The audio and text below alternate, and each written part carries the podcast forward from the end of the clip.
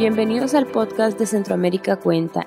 En esta segunda temporada seguimos contando y contribuyendo a la proyección y difusión de la literatura iberoamericana desde Centroamérica.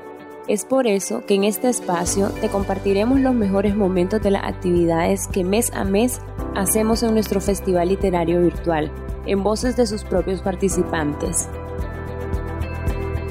Las actividades sobre las que escucharás están disponibles en nuestros canales de YouTube y Facebook. Seguí nuestro Instagram y Twitter para conocer sobre nuestra programación mensual. Búscanos como Centroamérica Cuenta. Como antelamos en nuestro episodio anterior, durante septiembre realizamos la segunda edición de nuestro festival en Madrid. El diálogo con el que inauguramos este festival fue Escrituras en Búsqueda, Ahí participaron el escritor guatemalteco Rodrigo Rey Rosa y la autora española Marta Sanz, moderados también por Javier Rodríguez Marcos, un gran amigo del festival. Marta nos compartió en un primer momento sobre la utilidad de la literatura y cómo inició sus búsquedas. Cuando las personas dicen que la literatura no sirve para nada, yo digo, estáis muy equivocados. sirve para cosas tan prácticas como, como, como esa, ¿eh? vengarte de un novio y, y, curarte de, y curarte de tus heridas. Luego, a lo largo del tiempo, pues una ya va elaborando un discurso que se superpone a las novelas, a los poemarios que escribe y a veces yo creo, fíjate, incluso que eso es un forzamiento. Te ves obligada a, inventar eh, muchas veces eh, algo sesudo que decir sobre, sobre, sobre algo que sencillamente eh, cuentas porque, porque lo quieres contar, porque como he dicho otras veces, porque te duele.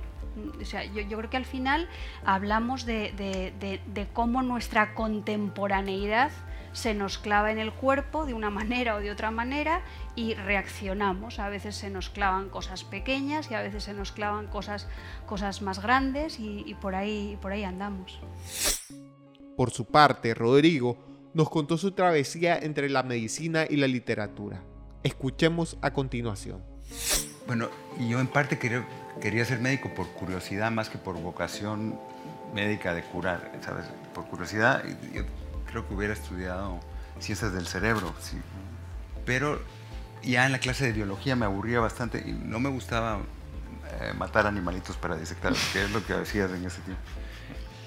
Y una vez que me escapé de una clase me fui a, oír a un maestro español que se había exiliado en Guatemala en tiempos de Franco, que estaba hablando sobre Borges. Y ese día yo había leído en la mañana Clon Ukbar y esta coincidencia de mi decepción con la medicina, el haber leído ese cuento de Borges, que todavía creo que es, eh, mi favorito, y esas palabras de este doctor Salvador Aguado, Andreu se llama, me hicieron pensar que tal vez esto era una señal y ahí empecé a no ir a las clases de de anatomía y a seguir las clases de este doctor y, así decidí. De eso me acuerdo porque sí, sí fue un momento muy claro donde no lo, no lo revelé, pero yo decidí interiormente no seguir estudiando medicina y tratar de escribir. Ahora escucharemos las perspectivas del escritor mexicano Emiliano Monge, la autora chilena Lina Meruane y Eduardo Halfon de Guatemala sobre la familia como temas en sus narrativas y cómo lo han articulado en sus novelas. La familia más que un tema dentro de la literatura o desde el comienzo de la literatura ha sido un contenedor para la literatura y por eso ha estado ahí desde el comienzo, ¿no? porque es un buen contenedor de temas, además de ser un tema en sí mismo, es un, es, un modelo a través del cual se puede al final del día escribir eh, cualquier cosa en un microcosmos que es el más pequeño al que puede aspirar eh, un autor o al que puede pretender entender al, comienzo, que es la familia. ¿no? O sea, estas, eh, hablábamos de, Grecia y, y si pensamos en la tragedia, en realidad la familia es en la que sucede la tragedia, ¿no? no es la tragedia. Ahí está la violencia, está eh, eh, eh, el abandono, está el amor, están los vínculos, ¿no? el duelo, al final es también una forma la familia de hablar de la vida y de, y de, y de la muerte, ¿no? o sea, de atravesar esos, esos temas. Entonces siempre ha estado, porque siempre ha sido como la maqueta primordial del mundo. ¿no? Eh, y luego además uno entra en esa maqueta eh, y además tener esos temas, tiene también un vínculo particular con, con, esos temas. Entonces exploras, me parece que desde dos lugares, o puedes tener dos puntos de visión eh, o dos lugares de enunciación que hace como muy rico el trabajo con, con, con, lo, con los temas familiares.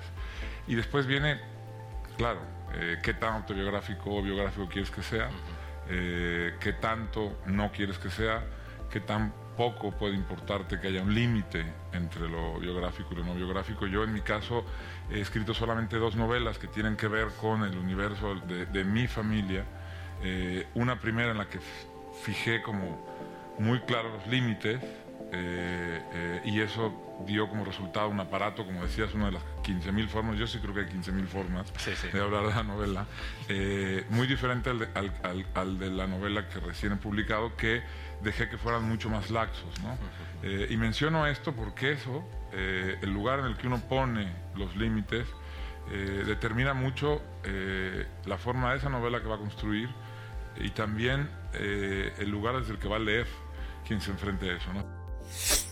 La familia es ese microcosmos del gran cosmos que es la sociedad, ¿no?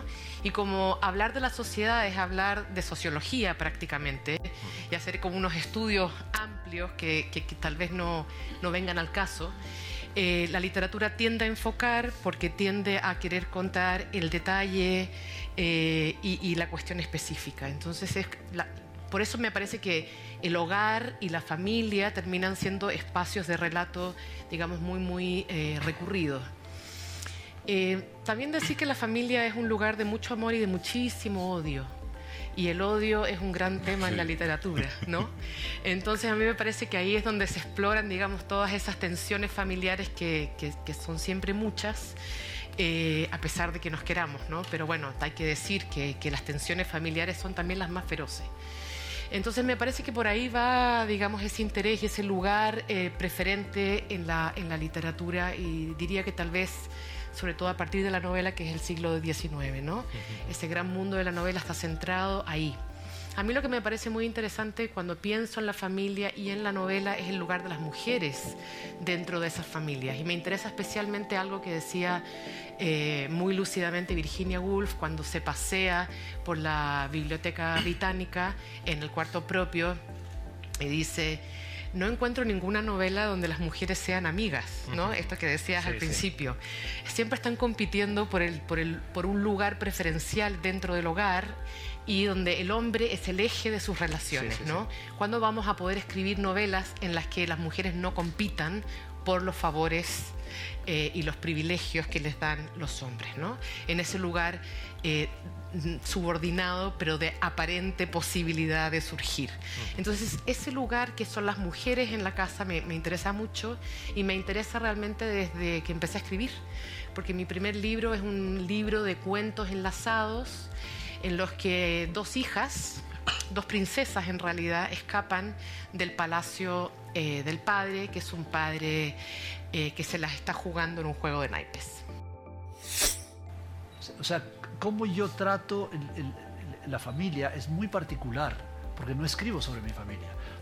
Aparenta que estoy escribiendo sobre mi familia, uh -huh. pero mi abuelo, mi hermano, mi mamá, ahora mi hijo, son eh, o, o, puntos de partida o telón de fondo uh -huh. para escribir sobre otra cosa. O sea, no es, no es esa historia la que te quiero contar.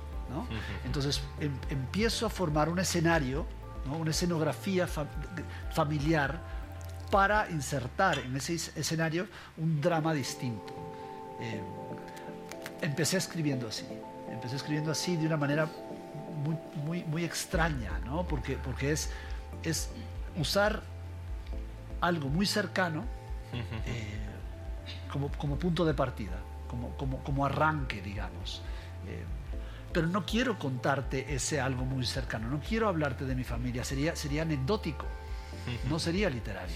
¿no? Para mí que la literatura sucede en otro plano, o sucede de otra manera, o, o, o, o necesita, en mi caso, de la ficción, ¿no? para, para, para, convertirse en, en, en, otra cosa. Eh, Entonces no creo que yo sea un, escritor sobre la familia. Eh, me parece, ¿no? Eh, eh, aunque, aunque aparente ser lo contrario, aunque, aunque parezca ser uno de mis grandes temas. Nuestro tercer diálogo trató sobre las fronteras entre la realidad y la ficción. Ahí, Nuria Barrios, de España, Catalina Murillo de Costa Rica y Yoconda Belga de Nicaragua hablaron sobre sus perspectivas al respecto. Aquí un pequeño fragmento de sus intervenciones. No existe frontera entre la realidad y la ficción, porque todo es ficción. Y todo es ficción porque el lenguaje es ficción. El lenguaje, la naturaleza del lenguaje es arbitraria. Eh, ¿Por qué se llama el agua agua? ¿Por qué se llama la montaña montaña? Se llama así, se podría haber llamado de otra forma completamente distinta. Desde el momento en que el lenguaje es ficción, todo lo que se construye con el lenguaje es ficción. Es ficción el pasado, es ficción el futuro, es ficción el presente. Somos ficción nosotros, nuestra propia identidad, porque el ser humano es un ser tejido con palabras. Hay una, hay hay una frase muy bonita del dramaturgo Juan Mayorga que dice que em, las palabras pasan de unos cuerpos a otros, entran por los ojos y los oídos y luego se mezclan con nuestra carne y nuestra sangre. Eh, desde el momento en que todo es ficción, en realmente la cuestión sería, eh, ¿es ficticio entonces lo que contamos? ¿Es mentira? Bueno, yo creo que la ficción lo que hace es poner bajo una luz muy precisa los conceptos de verdad y de mentira. Señala que la verdad es algo inalcanzable y que lo que de verdad hay que buscar es la verosimilitud, que es lo que hace la ficción. Y, señala que la mentira en realidad es todo aquello que está mal narrado, que está, que está mal construido. Eh, siempre asociamos, claro, parte de la ficción es la imaginación, y siempre asociamos la imaginación como la mentira, como aquello que contamina eh, de falsedad lo que se cuenta. No es cierto, la imaginación forma parte, es una parte esencial de la realidad. Y además es un instrumento de búsqueda, es un instrumento hermenéutico. La ficción no es un desvío. Si tuviera que definir esa frontera, bueno, pensaba en... Hay un, bueno, ya saben, hay el famoso graffiti este de, que, que dice, en la vida todo pasa por algo, ¿no? y alguien le puso abajo por idiota, por ejemplo. y a mí me encantó ese grafiti, y no, sobre todo me encantó lo que le pusieron abajo, porque me hizo entender, creo yo, vamos a ver, que contamos historias para tratar de comprobar que todo pasa por algo. En realidad pensamos que una historia está bien contada si al final decimos, ah, todo pasaba por algo. Digamos, cuando, cuando algo pasa por nada, pensamos que la historia está mal contada. Entonces, lo que creo es que la ficción es, que es esa de, ese, deseo de querer creer que las cosas pasan por algo. Eso, eso es como mi... Es decir, decía Freud, mire yo aquí citando a Freud, que eh, el ser humano lleva muy mal el absurdo. El ser humano no acepta el absurdo. Eso como que nada pasó por, por idiota, por ejemplo, no. y eso no sería un absurdo. Entonces, es en el fondo un acto muy moral, digamos, querer, contamos las historias para demostrar que pasa por algo. Y quiero decir que eso es algo moral, es un, es un deseo de comprobar, no sé, que hay causas y consecuencias. Esa es la que creo que es la mayor división entre ficción y no ficción. Es decir, la ficción que construimos es darle sentido a algo que o sea, no, quisiera decepcionar, pero tal vez no lo tiene, digamos. Eso, eso pensaba a este respecto.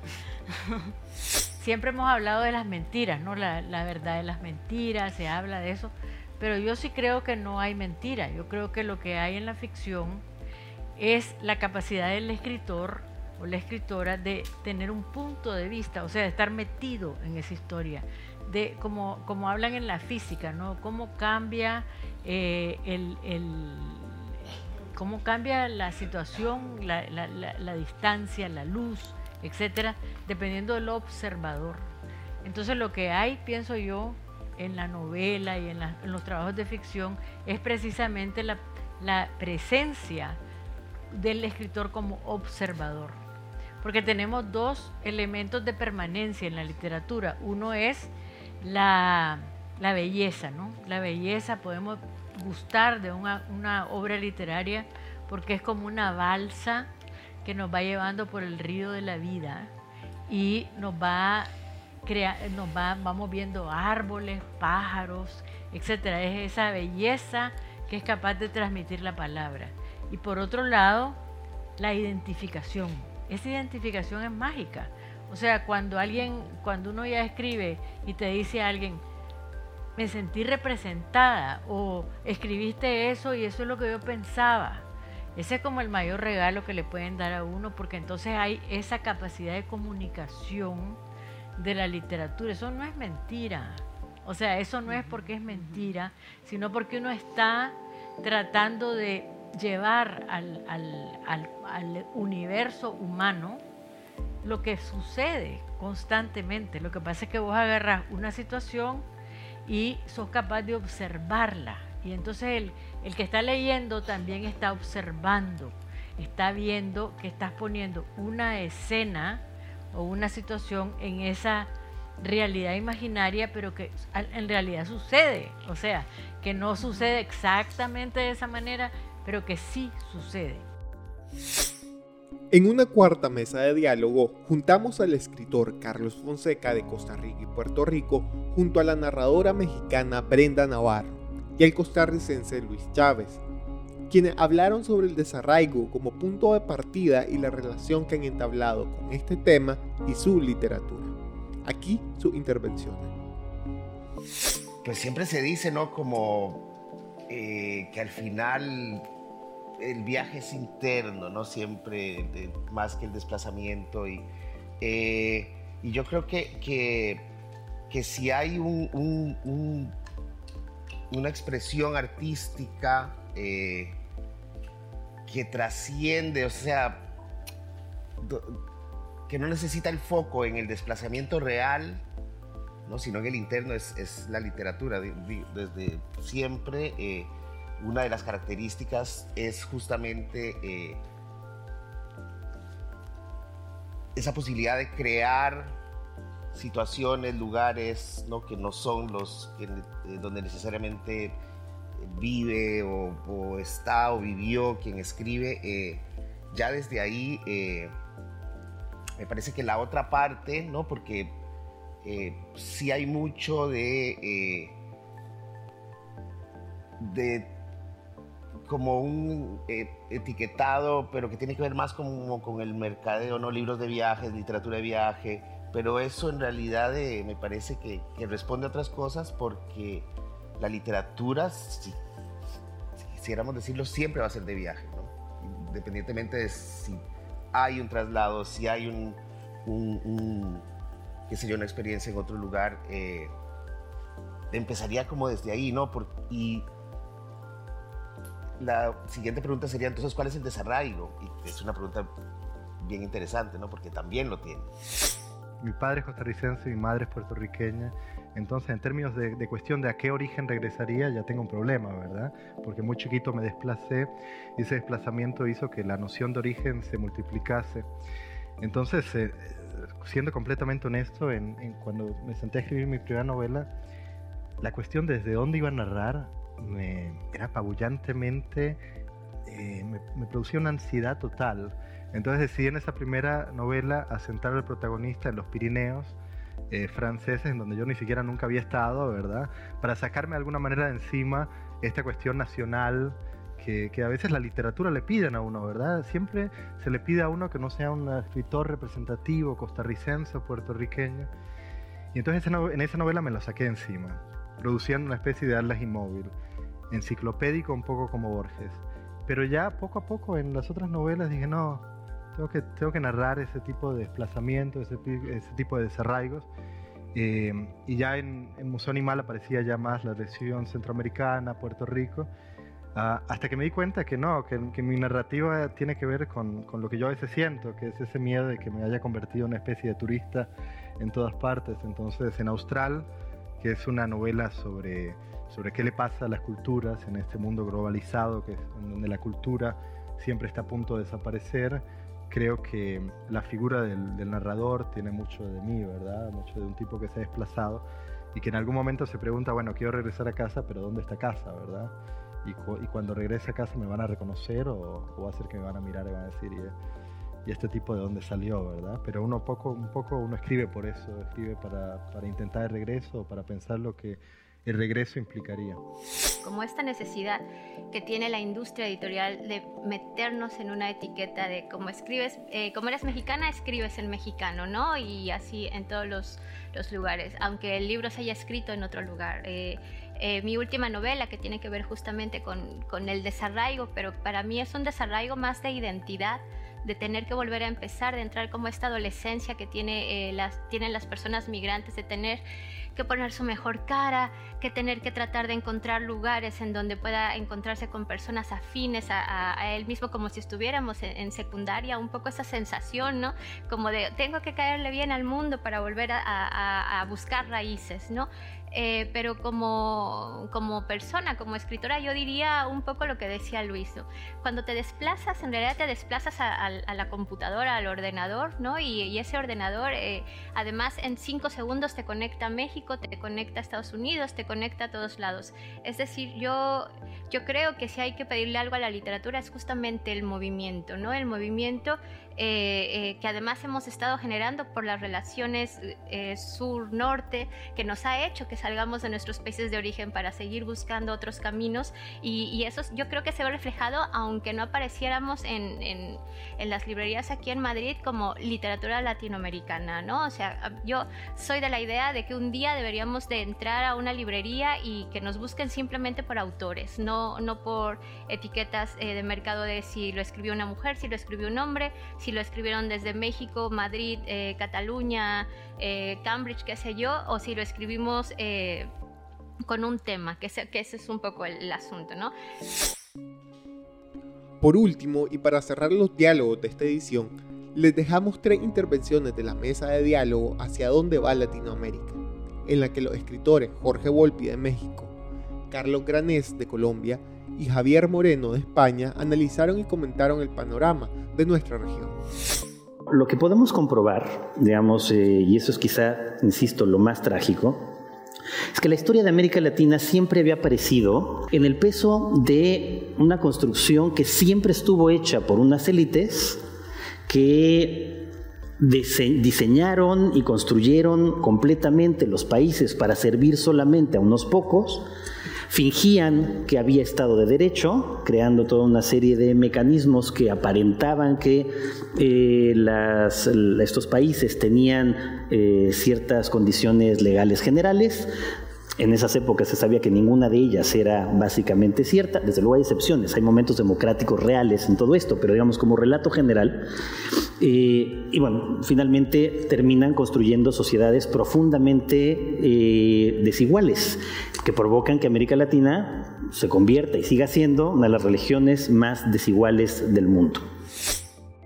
Y me temo que en el caso de, de, los derechos humanos, de la democracia y de la libertad de expresión en general, con todas las cautelas y con todas las excepciones que estoy dispuesto a aceptar, eh, pues efectivamente es, la situación es grave y me temo que está empeorando. Empeorando respecto a qué? Pues empeorando respecto a los últimos años hasta donde uno puede echar la vista atrás, insisto, con todas las excepciones que surjan. Eh, naturalmente, si uno lo compara con la, con la situación de dictaduras militares generalizadas del siglo pasado, pues bueno, esos, esos son otros 300 pesos, eso es otra cosa, ¿no? Pero si ponemos los últimos años donde nosotros tenemos nuestra experiencia vital, yo creo que eso es así. El resultado de todo esto, tal como va, es que eh, Centroamérica va a ser otro nicho de autoritarismo eh, tremendo de izquierda y derecha, da igual. El guion es exactamente lo mismo, igual y se justifican los mismos términos. Es decir, apelan exactamente a lo mismo, justifican su autoritarismo en función de los mismos argumentos y es... Eh, estamos emancipándonos del poder del norte, el poder imperial, lo que sea. Eso finalmente termina siempre lo mismo, justificar a un caudillo autoritario.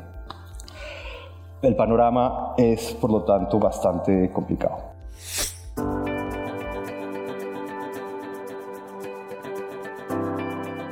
Gracias por escuchar este episodio. Te recordamos que las actividades sobre las que escuchaste en este capítulo se encuentran disponibles en nuestros canales de YouTube y Facebook. Seguí nuestro Instagram y Twitter para conocer sobre nuestra programación mensual. Búscanos en las diferentes plataformas como Centroamérica Cuenta.